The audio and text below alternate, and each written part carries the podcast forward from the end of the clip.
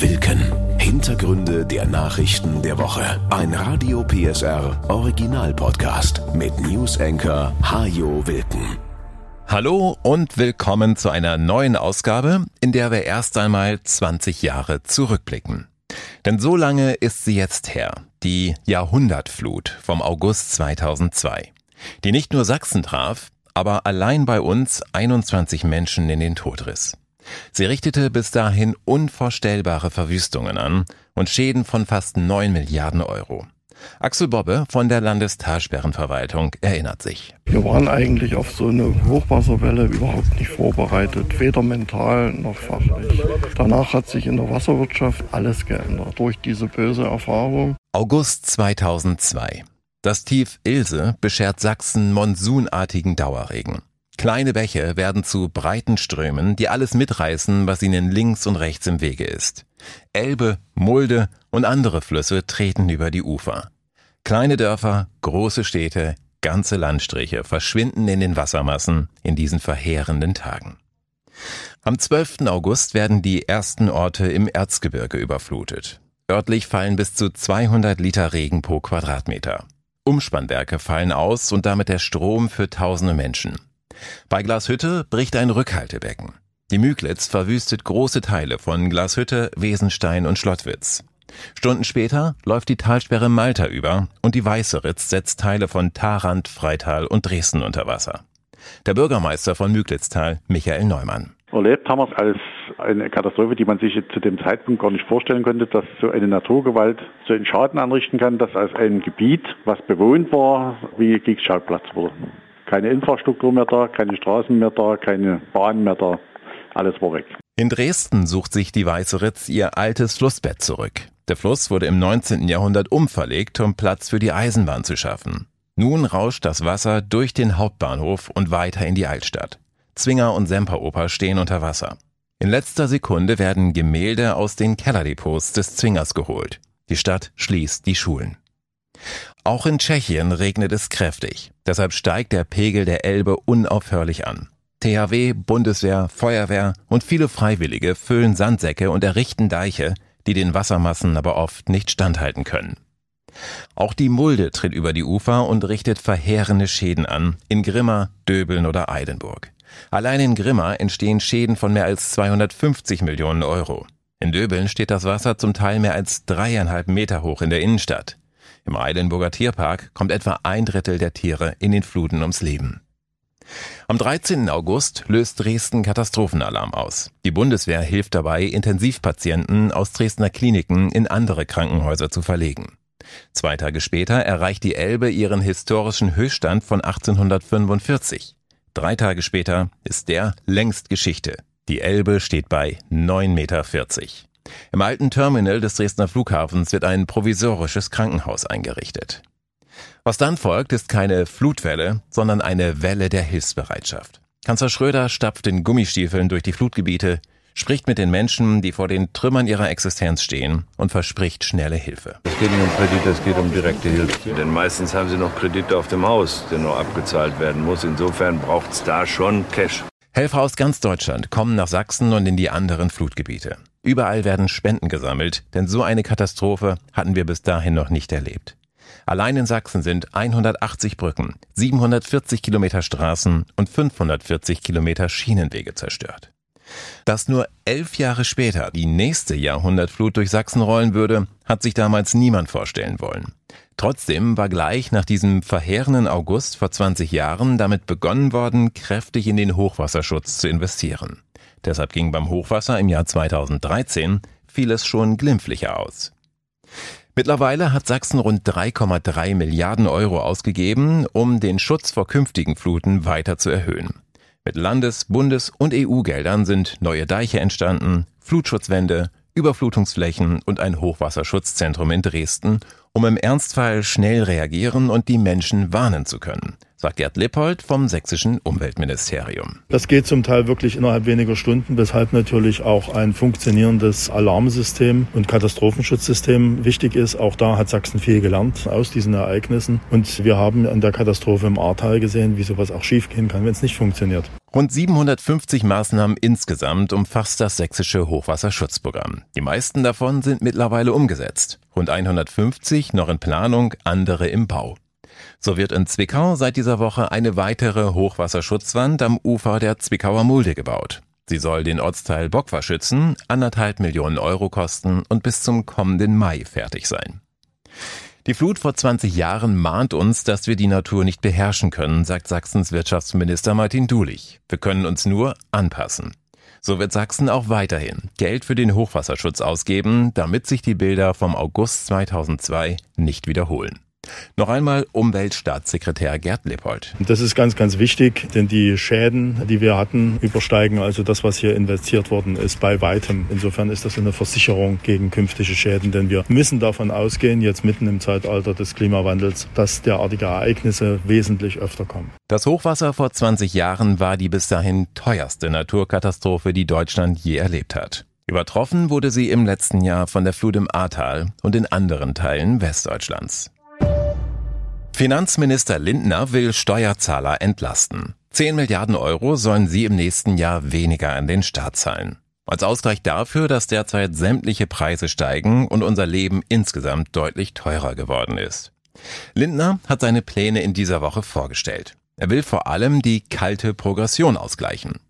Kalte Progression bedeutet, dass man sich trotz einer Lohnerhöhung weniger leisten kann, weil der höhere Lohn komplett aufgefressen wird von der Inflation, man gleichzeitig aber mehr Steuern zahlt, weil man durch die Lohnerhöhung ja nun besser verdient. Diesen Effekt will Lindner vermeiden, indem er auf 10 Milliarden Euro aus der Einkommensteuer verzichtet. Es profitieren 48 Millionen Menschen davon, Rentnerinnen und Rentner, sozialversicherungspflichtig Beschäftigte, Selbstständige in der ganzen Breite der Gesellschaft. Richtig entlastet wird dabei allerdings kaum jemand, denn es geht Lindner vor allem darum, noch höhere Belastungen durch zusätzliche Steuerabgaben zu vermeiden. Dazu werden die Tarifwerte bei der Einkommensteuer nach oben verschoben, also an die Inflation angepasst. Vom Grundfreibetrag bis zum Spitzensteuersatz steigen die Werte, mit dem Effekt, dass man mehr verdienen kann, ohne gleich mehr Steuern zahlen zu müssen. Im Schnitt heißt es, macht das für jeden Steuerzahler im nächsten Jahr 193 Euro aus. Prozentual profitieren Menschen mit einem kleinen Einkommen besonders stark von dieser Verschiebung, sagt Lindner. Und das stimmt auch. In absoluten Zahlen aber stehen die besser da, die besser verdienen. Bei ihnen kann die Entlastung bis zu 479 Euro betragen. Marcel Fratscher, der Chef vom Deutschen Institut für Wirtschaftsforschung, hält das für sehr unausgewogen. Denn 70 Prozent von Lindners 10 Milliarden kommen den 30 Prozent mit den höchsten Einkommen zugute. Wer wenig verdient oder gar keine Einkommensteuer zahlt, der bekommt deutlich weniger raus oder geht komplett leer aus. Dabei sind gerade die, die nicht so gut verdienen, jetzt auf Unterstützung angewiesen, um ihre Rechnungen bezahlen zu können. Das sieht Lindner auch so, hält seine Pläne aber dennoch für richtig. Denn wir tun sehr viel für die Menschen, die in einer Bedürftigkeit sind. Stichwort Wohngeld, Bürgergeld. Bei Grundsicherungsempfängern übernimmt der Staat ja komplett die Heizkosten. Auf der anderen Seite dürfen aber auch nicht diejenigen vergessen werden, die von den Ergebnissen ihrer Schaffenskraft viel abgeben. Seine Koalitionspartner von SPD und Grünen kann er damit noch nicht so richtig überzeugen. Auch sie finden es zwar grundsätzlich gut, die kalte Progression zu bekämpfen, gleichzeitig fordern sie aber noch weitere Entlastungen. Und tatsächlich gibt es die. Lindner will auch das Kindergeld erhöhen. Für die ersten zwei Kinder sollen Familien im nächsten Jahr acht Euro mehr im Monat bekommen für das dritte 2 Euro und ab dem vierten Kind soll es weiterhin 250 Euro geben, so wie heute auch schon. Im Jahr darauf will Lindner beim Kindergeld weitere 6 Euro obendrauf packen, für die ersten drei Kinder soll es dann jeweils 233 Euro geben. Auch das ist kein großer Wurf, sagen Sozialverbände, Gewerkschaften und der Bund der Steuerzahler. Vor allem kommt das ihrer Ansicht nach viel zu spät. Die Menschen müssen jetzt entlastet werden, sagen sie, spätestens im Oktober, wenn die Gasumlage bei vielen ein richtig großes Loch in die Haushaltskasse reißen wird. Die Preise steigen ja auch nicht erst im nächsten Jahr, sondern schon seit Monaten. Und Auch die kalte Progression schlägt schon jetzt bei jeder Lohnerhöhung zu und spült mehr Geld in die Kasse von Finanzminister Lindner. Seine Pläne liegen nun also auf dem Tisch. Was daraus wird, werden die nächsten Wochen zeigen. Kanzler Scholz hat schon angekündigt, dass sich die Koalition noch etwas einfallen lassen wird. Da sind viele, die haben keine Ersparnisse. Die kommen mit ihrem Einkommen so gerade zurecht. Und wenn die jetzt vielleicht ein paar hundert Euro mehr für die Heizrechnung zahlen müssen, dann hinterlässt das ein mulmiges Gefühl.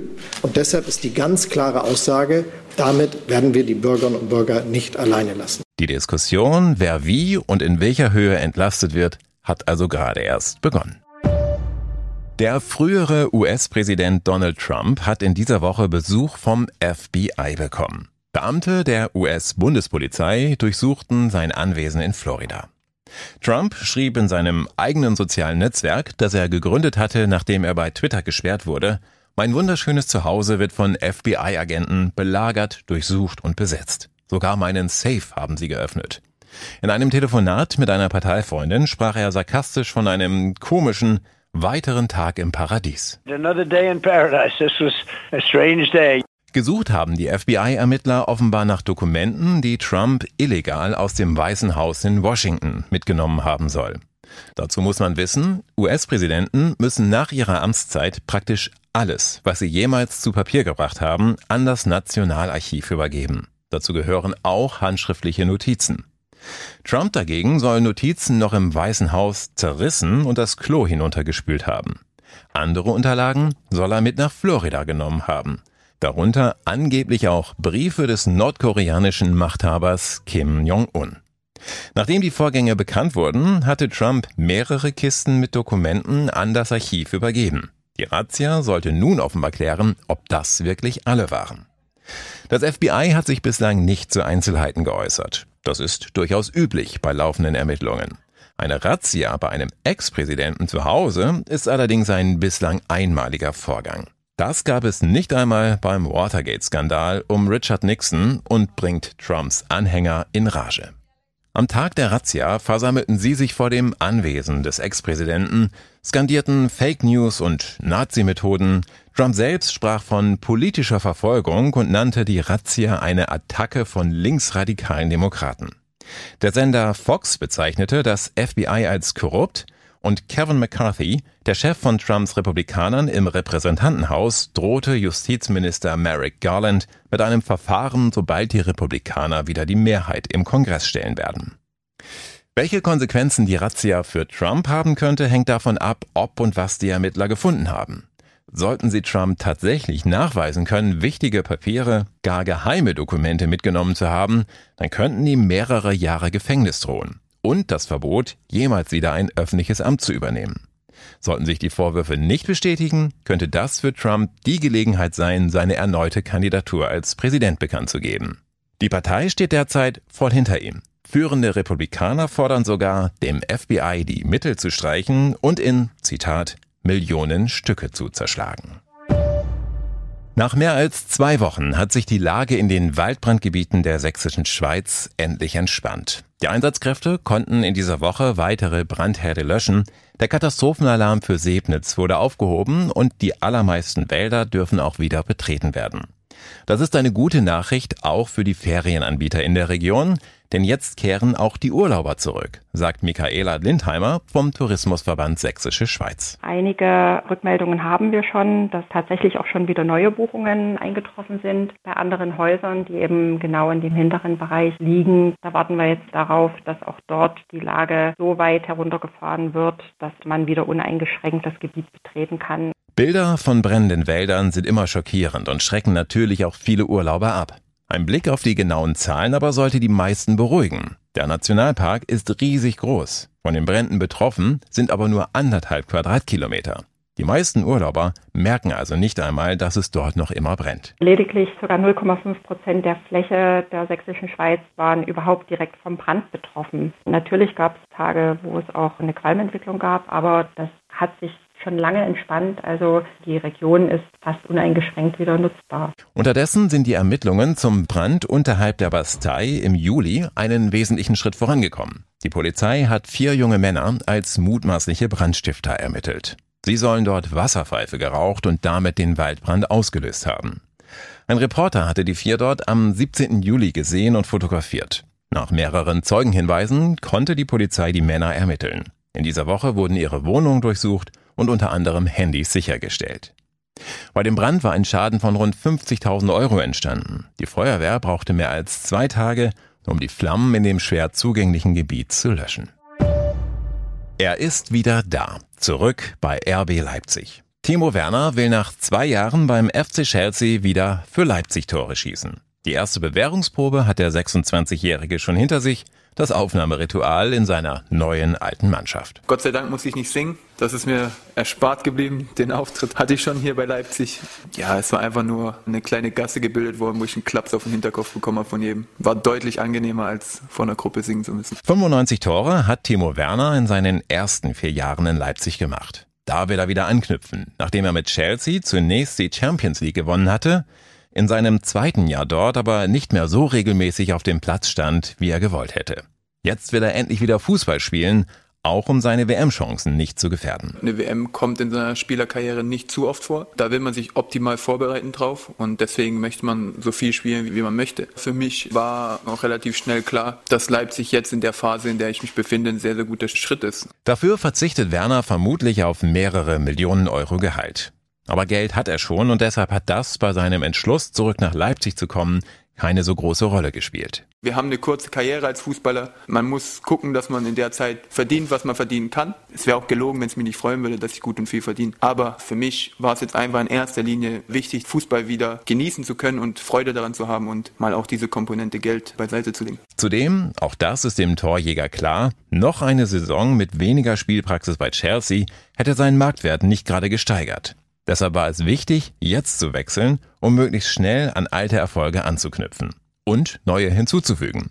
Leipzig ist dafür genau der richtige Ort, meint Timo Werner. Ich hatte immer ein gutes Verhältnis zu den Leuten hier in der Stadt, zu den Fans. Ich glaube, die haben mich auch in den harten Zeiten, die es gab hier in Leipzig, immer unterstützt und deswegen freue ich mich, wieder vor denen spielen zu dürfen. Nicht als Messias, sondern als Timo Werner. Und diesen Namen wollen die Fans ab sofort wieder regelmäßig rufen, wenn auf den Anzeigetafeln im Stadion die Namen der Torschützen eingeblendet werden. Für vier Jahre hat Timo Werner bei RB unterschrieben, viel Zeit, um viele Tore zu machen.